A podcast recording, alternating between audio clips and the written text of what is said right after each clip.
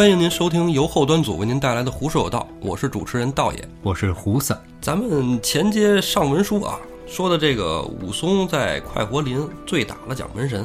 武松打完蒋门神啊，跟蒋门神约法三章。嗯啊，第一个啊，就是说你抢那个施恩的东西，你都给我还回来。这应该第二个呢，你把这个快活林这一片，快活林不是一家店啊，是是一片啊，一条商业街什么赌场啊、青楼啥都有。你把这些管事儿的大佬们都给我叫过来，陪施恩说话。这是有点江湖气。哎，拜码头那劲儿是吧？啊，第三条就是你给我有多远滚多远，别让我在这儿再看见你，这他妈就是爽的。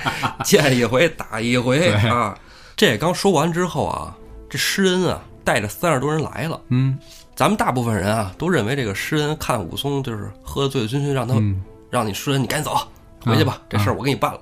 施恩就没来，其实不是，施恩真带人来了。施恩啊也怕武松出事儿，对，施恩这人，你感觉他好像怯懦一点，那是跟武松比对对对，其实施恩也是挺仗义人，对，也是好汉。能闯，哎要不然能占那么大地盘挣钱吗？金眼彪嘛，嗯是不是？绰号也不是浪得虚名的。那可不，然后施恩正好也来了，武松就说：“你赶紧去给我把那个事儿办了吧，蒋门神啊，嗯你你去，我刚才跟你说那三条，哎，叫人家哎，该干的干。”这蒋门神啊，就把这个镇上这个十来个所谓的豪杰，哎各种大佬对都给叫来了，陪着施恩一起喝酒。哎蒋门神在边上伺候着。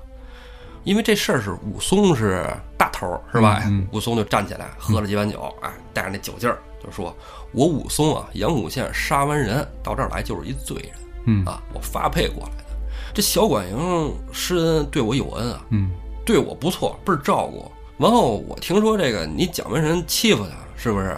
这咱不行，咱就得说道说道。我这人就这脾气，路见不平拔刀相助，这是我本分。嗯，这看在高林的面儿上，蒋门神，我告诉你，饶你一条命嗯啊！要不是看在这些高林面儿上，我今儿给你弄死了。我告诉你，你都不知道我是谁，我就是景阳冈上打虎那个又开始拿出他这个眼右射哎打虎那一套。这回这边上这高林们，彻 彻底明白了。哎，服了，这帮街坊、彻底明白邻居，这帮所谓的大佬也不大了。这回，其实就武松说这话啊，就自打说这抢回快活林这事儿开始，我就觉得一什么呀？他们这个价值观好像也挺奇葩的，就明知道金眼彪也是一个黑吃黑收保护费似的哈，那个他是也是一个官二代监狱长的儿子嘛，是不是啊？对对对，对吧？然后呢，你也知道他是带着目的的对你好，是啊，对吧？然后呢，你还觉得只要你对我好，我就给你帮忙。武松直肠子，他在这个时候，我觉得他的想法其实很单纯的。嗯啊，你首先你得结合他之前啊，他哥死了嗯，是吧？他给他嫂子杀了，然后就把西门庆杀了，反正就是但是人命官司，家破人亡，反正现在家家里也没有人了，就是自己干奔儿一个。哎，这是一个，二一个，他就感觉你看得起我是吧？对我呢又不能跌我这个武松这人一直都仗义，就是你拿我当人，我拿你就当人；你拿我不当人，我就让你死。所以我就觉得从这件事儿里，可能就是说能看出他们那个时候所谓豪杰哈，嗯嗯嗯，就是怎么叫叫做一个仗义，从这件事儿哎，反映出一个方面来。对，嗯，然后话说回来，这武松就接着跟这儿喝呀，蒋门神就灰溜溜就走了，这没脸在这儿待着，对，是吧？这挨一顿胖揍，躺着血，是吧？你赶紧走，这就是武松对你提出的第三条。对，这儿是武松的舞台，那就开始喝酒。嗯喝酒，武松服过谁？一直喝到了第二天上午，倍儿高兴啊！接下来啊、这些什么什么赌坊啊、对坊就放嗯放贷的是吧？青楼啥的，加倍的给武松还有施恩这儿送钱嗯，啊！为什么呢？说这有一个大英雄在这儿戳着，相当于什么呀？陈浩南来了，对，哎，铜锣湾我们谁也不怕了，抱上大粗腿了，哎，是吧？啊，这厉害呀，是不是？这施恩啊，跟武松关系就更好了。嗯哎，俩人呢亦师亦友。施恩啊，就是有点本事，但是跟武松比还是差远了。跟武松就学学拳脚啊，教他一些武艺、棍棒啊，高高兴兴的。一个月以后，武松跟施恩啊在快活林这儿还是吃饭、喝酒、聊天呢。一天中午，这快活林外边啊来了三个军汉，还牵了一匹马，三人四马过来了，直接到了快活林，进门就问武都头在吗？哦，啊，找武松来了。武都头在哪儿呢？谁是武都头啊？哎，这施恩啊，认得这仨人儿。嗯这仨人是哪儿的呀？这仨人啊是孟州守御兵马张都监的人，他爸顶头上司他见过。张都监呢，就是这个孟州正规军的驻军的头领。这个张团练呢，就相当于这个地方民兵组织的头领。啊，就是那个蒋门神的靠山。哎，搁现在讲就是预备役。这个施恩他爸呢，就相当于监狱长，或者是以前有劳改的时候啊，相当于这个劳改部门的一个领导。哦，等于这三个人是这么个关系。你看，刚才你也说了，这张都监跟张团练是挂着关系的，而且他俩还不光是工作上的关系。嗯，施恩而且还知道这个张都监跟张团练俩人啊是同姓的把兄弟，哦，所以他心里有点含糊。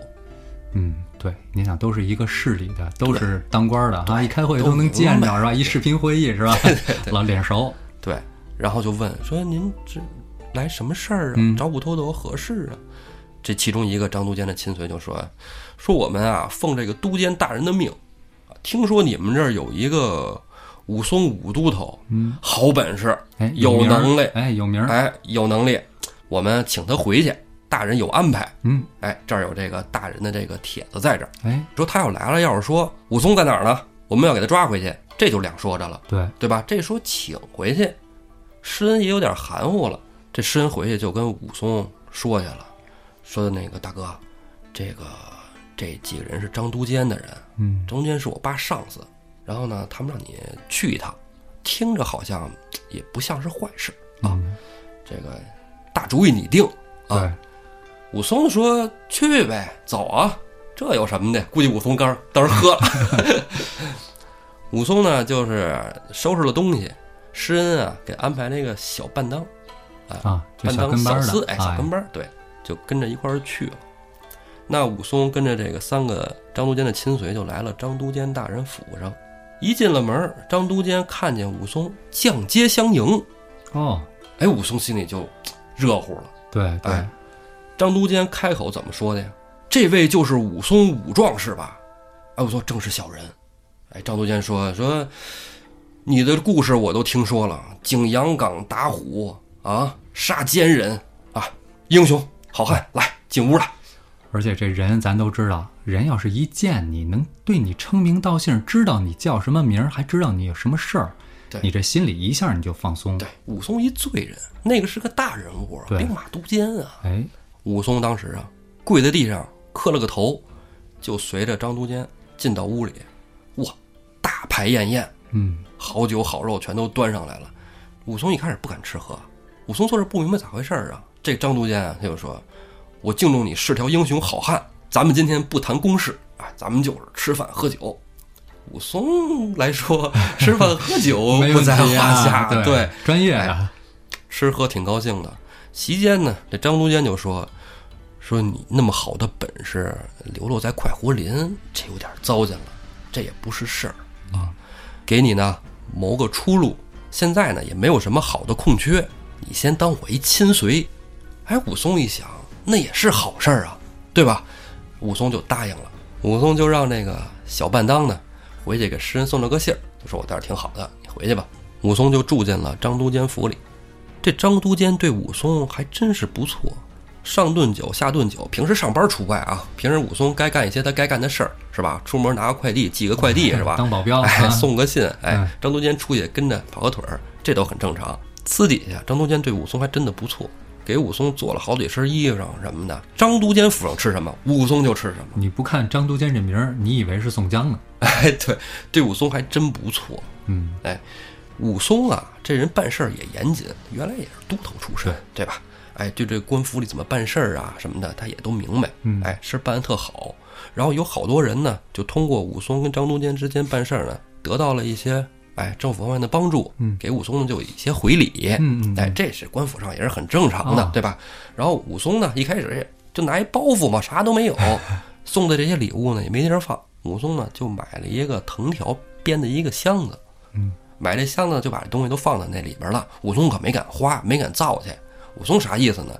我这所得都是拜张大人所赐，将来有一天我要是走了或者怎么的，我还给张大人。之前有一集咱说过呀，武松这个人非常知道分寸。对，哎，不贪财。对，哎，你说这要搁别人，我贪了这些钱花了对吧？肯定造了。武松没有。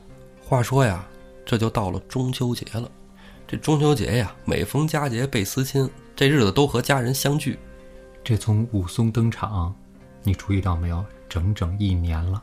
这我捋过，整整一年了。没错，这一年武松坎坷呀。嗯这中秋节，张都监大人府里得吃饭，对吧？下人都放假，嗯，是吧？武松呢，也就想在屋里就歇着了，哎，没什么事儿。哎，张都监叫人把武松给叫来了，到鸳鸯楼相见。武松知道张都监这府里边这鸳鸯楼啊，在后宅。武松虽然是亲随，但也不能随便出入后宅呀，嗯对吧？那既然张大人叫去，武松就去了。进得后宅来，到鸳鸯楼上一看，这张都监的夫人啊、孩子都在呢。家里好多女眷。对，这是人自己家里聚会，武松就不敢坐呀。武松在边上站着，也不敢出声儿。这时候张都监就叫他：“哎，武松过来，坐在这儿，一起吃饭。”武松不敢坐，武松就说：“说，哎呦，这都是都是您家眷，我哪有我坐的份儿啊？小人在外边伺候着，您有事您叫我。”张都监说：“哎，咱们是自己家人，你现在家里一个了，是吧？大中秋节的，你自己待着干嘛呀？过来，坐这儿，咱一块儿吃饭喝酒。”真的就装的这样，真像是就这后来这帮梁山好汉的那劲头子。你这么一看，装不装的还真看不出来。对呀、这古代呀，家里内眷是不能与外人相见的。没错，啊，这真是拿武松当了铁戟人了。对，武松啊，就胆战心惊的就坐在这儿了。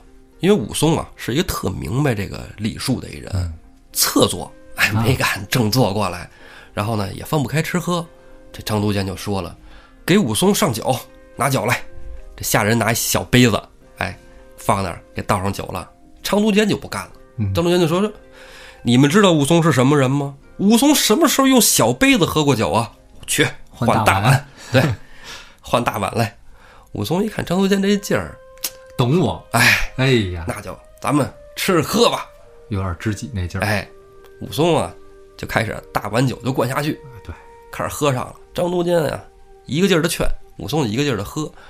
席间呢，还叫了一个叫玉兰的姑娘，在这儿唱了一首《中秋水调歌啊，》啊，就是那个“明月几时有，把酒问青天”。哎，借着这个酒兴，哎，唱着歌，高高兴兴的。武松也慢慢的也放开了。这张都监啊，就跟他的家人们说：“我告诉你们，武松是我认识的头等一的好汉，大英雄。当年在景阳冈三拳打死老虎，之后回了家，又为了这个乡间除恶，哎，没丑事儿没兜漏啊，嗯丑事儿没兜漏，说的大哥被人害死了，替他大哥报仇啊，惩恶扬善啊，将来是我们的这个标杆儿。这武松心里听了，没准儿找到了一丝，哎，真是知己呀，或者回家的那种感觉。或者是那种伯乐啊哎，终于是有人赏识我了，有人关心我啊！你看这武松除了他大哥，还有就是宋江，嗯，是吧？这柴大官人那儿都有点受气啊。对就是说他没有人这么关心过他。对，跟施恩那是那是兄弟兄弟小弟啊，被张大人这么赏识，武松就感觉心里边很温暖。然后呢，张都监又说了一件更好的事儿，说你看刚才唱曲儿那个玉兰，知道吗？嗯这是我的一个义女，你坐在这儿啊，非常合适，你不用紧张。为什么呢？这我想把这个玉兰啊许配给你。你说武松虽然不近女色啊，未近女色少年郎，但是呢，他终究是血性汉子，对对吧？对，吃的是血肉有情之物。没错儿，武松没有色心，但是张大人这么一说，他心里啊是有那种家的感觉了。人性就足够了。对，咱俩聊的好崇高啊！我去，这节是他妈的 心理咨询课。但是武松啊，这酒没敢多喝，嗯高兴归高兴，感激归感激。武松啊，告个罪过，欠身离座了。哎，毕竟人家里天黑晚上了，你这喝得太晚了也不合适。而且他呀，也毕竟他也始终牢记着自己是脸上刺着字儿的人，对，毕竟是一个发配的犯人。对，很冷静。武松话说就回到屋里，回到屋里边呢，这点酒不至于让他倒头就睡。嗯，武松就想着拿着哨棒，趁着月光使一顿棒子，发发汗，哎，散散酒气。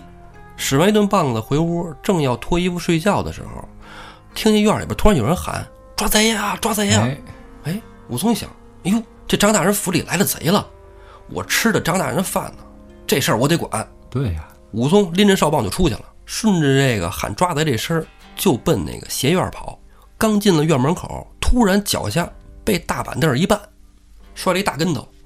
七八个挠钩套索，就把武松给扣在底下了。再有劲儿你也受不了这个。哎，武松就赶紧喊啊！哎呦，是我，我我是武松松。哎，哎，抓错人了。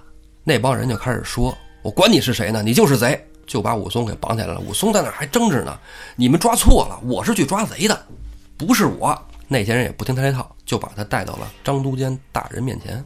这张都监这个时候跟刚才就完全判若两人了。换了一个人，武松这时候还在张都监那儿说呢：“大人，是我，我听见有人喊抓贼，我出来抓贼的，别让贼跑了，咱们赶紧抓贼去。嗯抓错了，因为武松他本身问心无愧，对他觉得你对我那么好，那么拿我当自己人，我赶紧跟你说明白了。对对对，咱们赶紧抓贼去，别耽误了事儿。您大人府里来了贼了。”他万万没想到，这张都监说：“你别说，你光说没用。来人，去武松屋里给我搜，看武松屋里到底有没有咱们府上丢的东西。”过了一小会儿，两个下人抬了那个武松买的那个藤条箱子，把这箱子往地上一放，打开了，里边什么宝贝都有。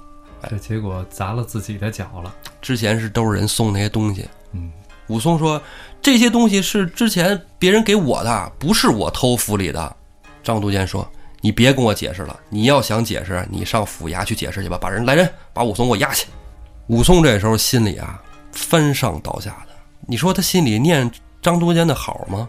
这时候张都监又冤枉他，我觉得武松心里可能还是觉得被误会了，还有能解释的余地。对，因为直到最后，咱们看过《水浒》的知道，直到最后他听到了真相，他才算是恨上了这个张都监。对，这时候他还没有恨呢。哎，在此之前，他还是抱有一丝侥幸啊也好，说是对张都监不愿意把他想的那么那么坏。对，第二天早上起来，两个下人押着武松，就把武松带到了孟州府府衙。张都监连夜就把状纸给送过来了。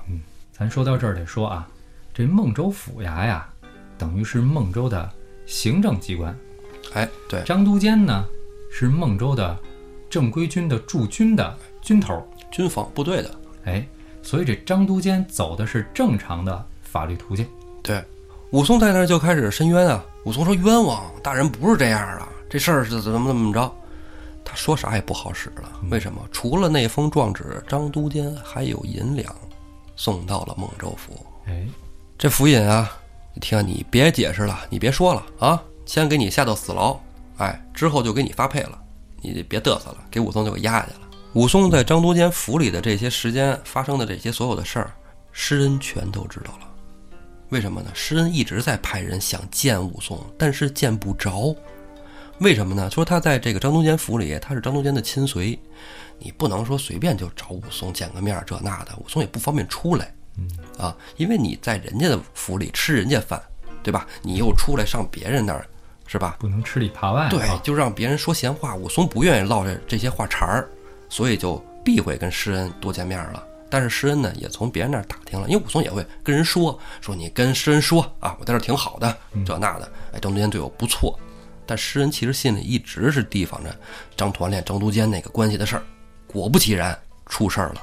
施恩啊，就来到了孟州大牢，托人才见上了武松一面。因为武松之前在堂上也被打了板子了，嗯，哎，也不像以前那个鹦鹉那个样子了，看着也挺惨的，施恩也心疼，哎，当场就落了泪了，就说大哥，你你看你怎么这事怎么变成这样呢？武松说，哎，知人知面不知心啊，我是被人陷害了，怎么怎么着？现在你说我现在在牢里边蹲着了，你也少来，别给你添麻烦。施恩说，大哥，你出事儿了，我不可能不管。自此之后，诗人啊，每天都给武松送饭来。嗯，这送饭之余呢，也得打听这武松这事儿怎么办，怎么判。诗人打听出了一个非常不好的消息，诗人就打听出来，这孟州府的这个府尹跟张都监就商量好，想给武松弄死。诗人就赶紧回跟他爸说了，说爸，你看武松当时之前这么帮咱家是吧？这么帮我，跟我关系又这么好，咱们得救他。老管营说没毛病啊，你肯定得帮他呀。对呀、替你跑事儿出的事儿惹的人啊。对呀、再者说了，老管营相公在官场上混了那么多年，什么不明白呀？对，这事儿人家互相勾连，你要不横插一下子，干扰一下，那怎么怎么说怎么是了？对，死定了，武松就死定了。然后呢，这爷儿俩就商量着去找孟州啊康姐姐，嗯，哎，因为有这么个熟人儿，哎，半熟脸儿，咱就说使点钱，打通打通关系。康阶级呢，就等于是监狱里头的一个狱官对。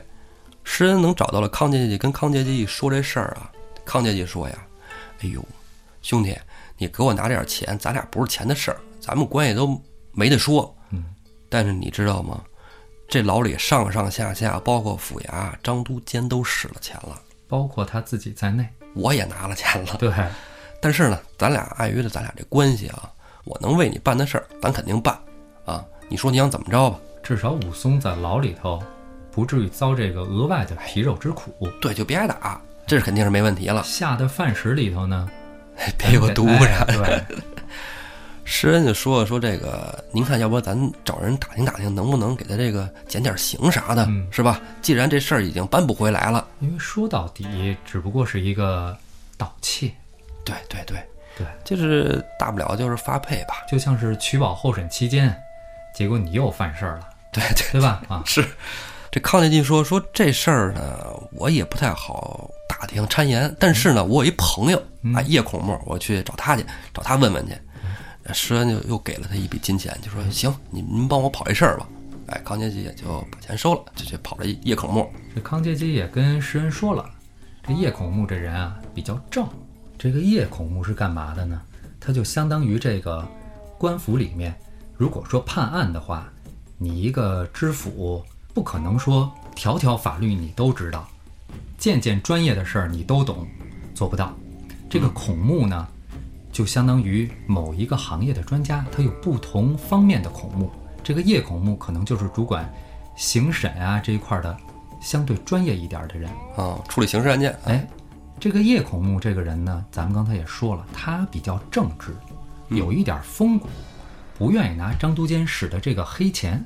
这康阶级呢和他关系不错，再跟他一说武松这点事儿，哎，叶孔目呢又有点这个仗义劲儿，觉得武松确实是条好汉，心想啊，我只要正常判他的盗窃罪，应该就可以名正言顺的把他保下来这条命。再加上他没有拿张都监的钱，我想里里外外啊，这个知府大人也没少给他压力和脸色。对，哎，这股子刚才我说的那个风骨劲儿一上来，你越压我，我还就正常给他判了。这股子劲儿帮了武松。对，武松啊，在发配之前还得在牢里得蹲着呀，哎对吧？施恩呢还去每天看他，但施恩每天去看他这事儿啊，就被传出来了，被传到张都监那儿去了。哎，在监狱里不只是你施恩有耳目，对，施恩在你家老成行，在这儿就不灵了。对，然后呢，张都监啊就派人跟这牢里的接着事前打点，说别让这施恩再来了。等到第二天施恩再来的时候呢，果然就不让施恩进了。嗯，施恩呢只能回到快活林等消息。哎，就每天派出人来，每天来到啊孟州府衙打探消息。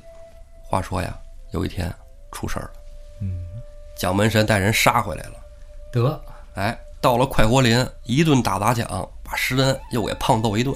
又丢了地盘儿，又丢了面子。哎，到了武松发配那天，两个差人来给武松上了家，带着武松就出来了。刚出了这个大牢的门，门口施恩在这等着呢。武松再一看这施恩，哎，不对呀，怎么脸上要缠着绷带，胳膊又吊上了？你这是又让人打了呀？怎么回事啊？哎，施恩就跟武松说呀：“说大哥，蒋门神又回来了，快活林又被他们夺了，把我还给揍了。真是，哎，就不说这个了啊。今天你看，嗯，你也是该起行的日子了。呃，小弟也没什么给你带的，然后给你带点散碎银子，路上打点差人啊。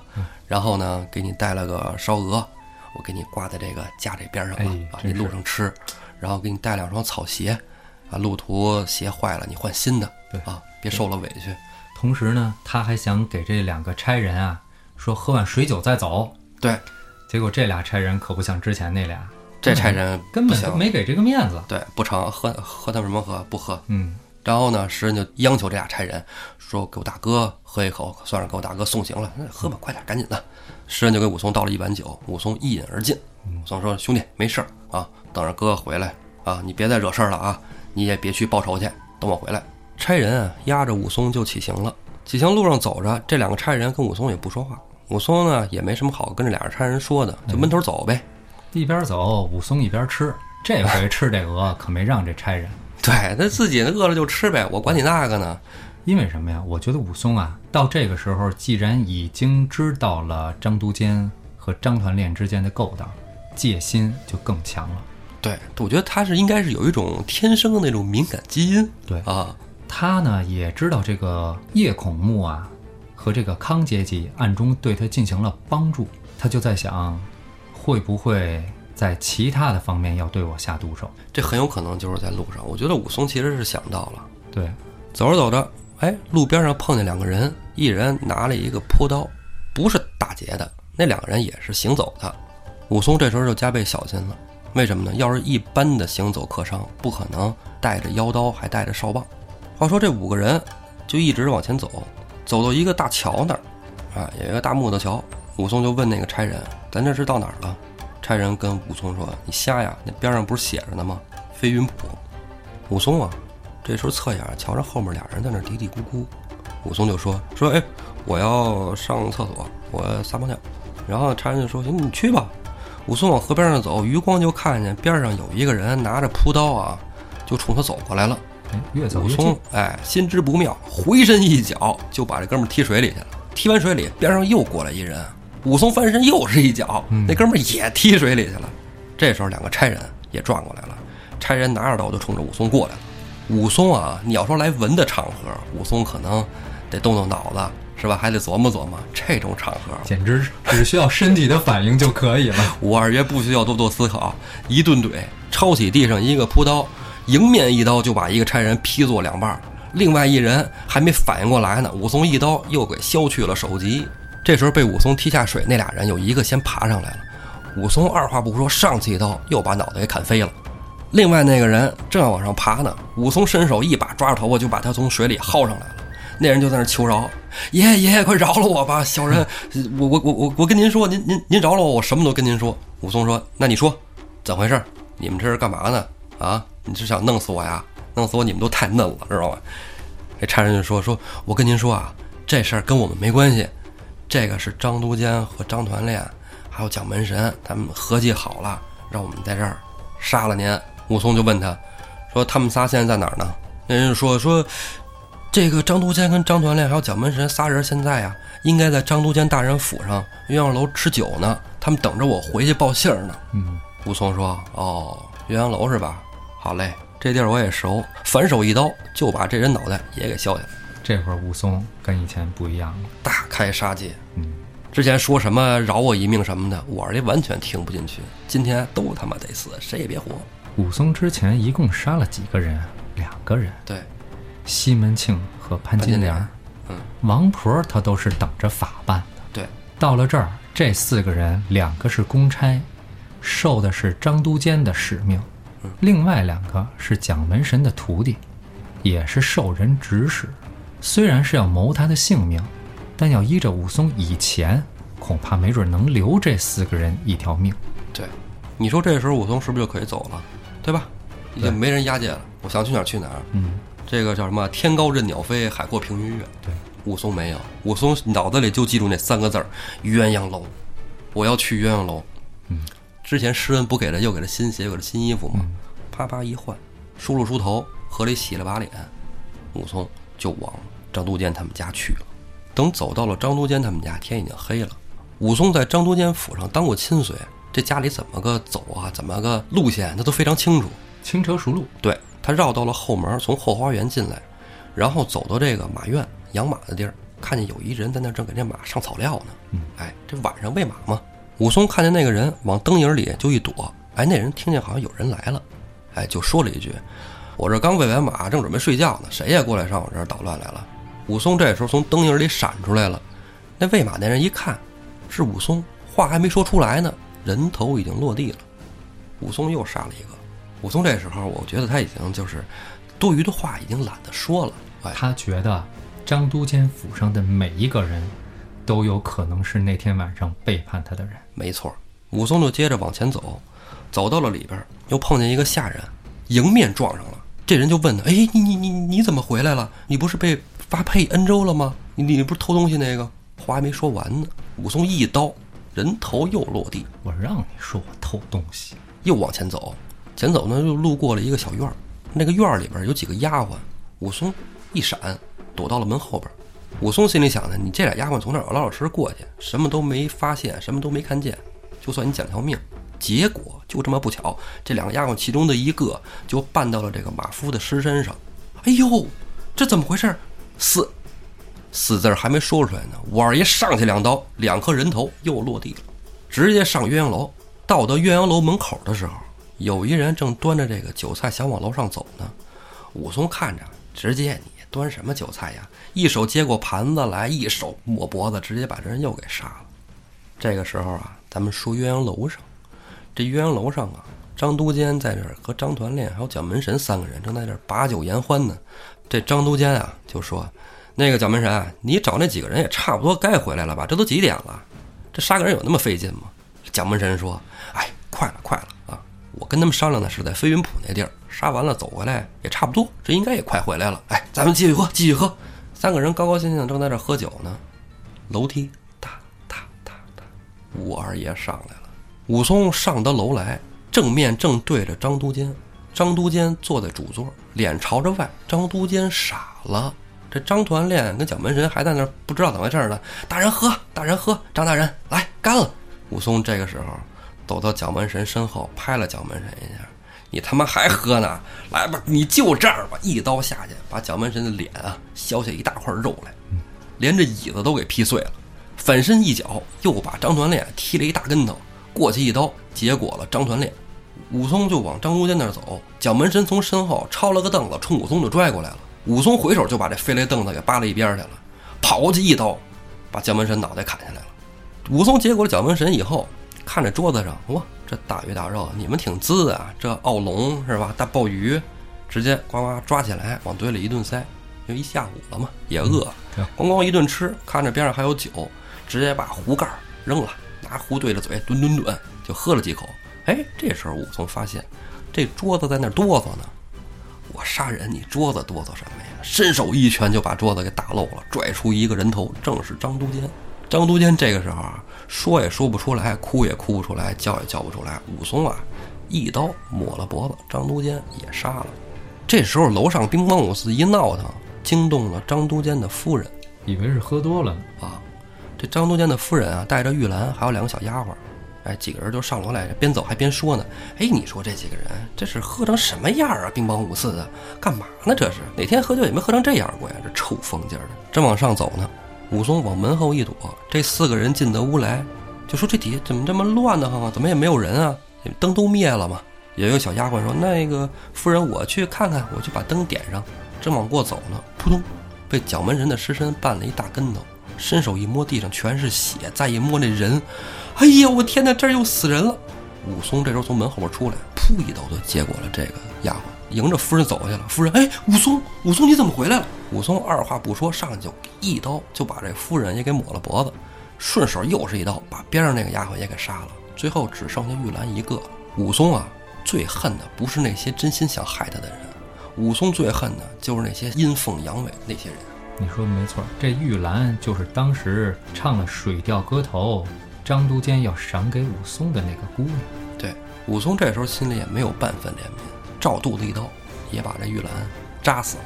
武松杀了这么多人，这个时候一想想自己，操，杀一个也是杀，杀一堆也是杀，反正也都杀这么多了，索性再提个字儿吧。直接撕了一块桌布，蘸着地上的血，在墙上就写上了“杀人者打虎武松”。武松这次完全没有给自己留后路，抱这种决绝的心态，走上了一条不归路。他也不想回头了，这个世道没有他回头能看得到的光明。武松杀完这些人，提完字。武松就走了。话说他走到一个小树林里边，一小古庙。武松想进去啊，在这歇会儿啊，把这个朴刀也扔了，腰刀也解了，到那小庙里翻身就睡。刚要睡着，突然门外跑来四五个大汉，拿着挠钩套索，又把武松给圈上了。这些人到底是谁派来的呢？咱们啊，下回再说。